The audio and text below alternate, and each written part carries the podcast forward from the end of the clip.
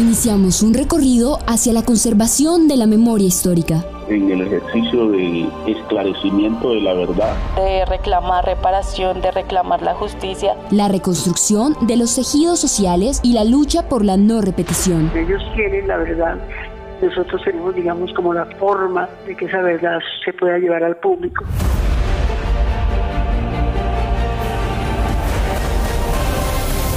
Fragmentos por la verdad un podcast de Contagio Radio.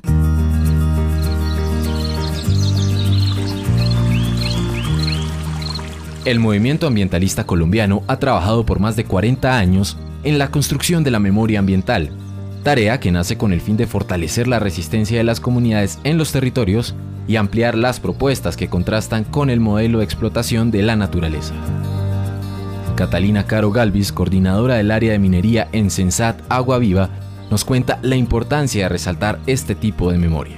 Consideramos la memoria ambiental como un instrumento para incorporar justamente a estos elementos de la naturaleza en el debate y que tiene como propósitos fundamentales identificar pues, el papel de la naturaleza en esa compleja red de las causas y los efectos de la guerra y analizar también cómo la guerra ha impactado las relaciones humanas con la naturaleza o con los bienes comunes también muchas maneras ver a los actores armados no solamente como actores armados, sino actores que son actores ecológicos y que sus acciones han significado cambios sustanciales en las formas de vida y en las geografías de los ecosistemas en donde viven comunidades, donde las comunidades han construido relaciones, interacciones simbólicas, sociales y culturales. La memoria ambiental parte del entendimiento de ver a la naturaleza como víctima del conflicto armado y buscar la forma de reivindicar otros tipos de victimización asociadas al desarrollo que plantean los megaproyectos y demás tipos de explotación en las regiones.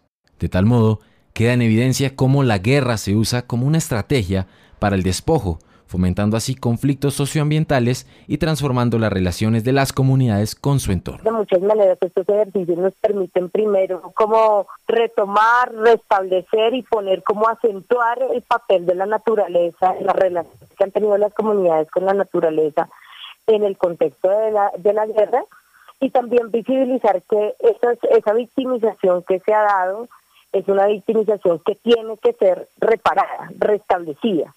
Y en ese sentido creemos que poner a la naturaleza como un como una víctima y las relaciones asociadas es también exigirle al Estado colombiano que pueda eh, hacer justicia, ¿no? Aplicar justicia, sea a las empresas o sea a las personas que han, y a las organizaciones que han afectado y que han, digamos, roto también las relaciones de muchas comunidades con la naturaleza, ¿no? La investigadora señala que es crucial abordar la narrativa ambiental para entender la guerra y sus consecuencias en su totalidad. Creemos entonces que entender el territorio, el agua, los páramos, las montañas y también pues las relaciones que, que tienen los seres humanos y no humanos con estos elementos de vida.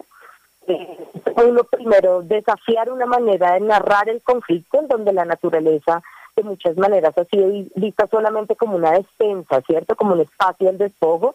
Nosotros creemos que es importante transformar esta mirada eh, para, para entender la naturaleza como un continuum de la vida humana y entender también otros saberes y pensamientos que se han tejido alrededor, pues digamos, de esa relación naturaleza, cultura y sociedad. ¿no? La naturaleza no ha sido tenida en cuenta en temas centrales como la paz, y esta es la oportunidad para resaltar las narraciones de las víctimas, quienes han destacado la forma en que las aguas, los bosques y los ecosistemas han sido violentados por lo que resulta todo un desafío comenzar a plantear este escenario. Hablar de lo ambiental y ver su complejidad permite también que podamos tomar mejores decisiones alrededor de eh, el manejo comunitario del agua, el manejo comunitario de los bosques, que deben ser como ese horizonte de refundación de una sociedad que está pensando en construir la paz lo que tiene que ser una paz completa, una paz en donde la naturaleza y todos los hechos victimizantes pues también sean restituidos y además transformados, ¿no? Porque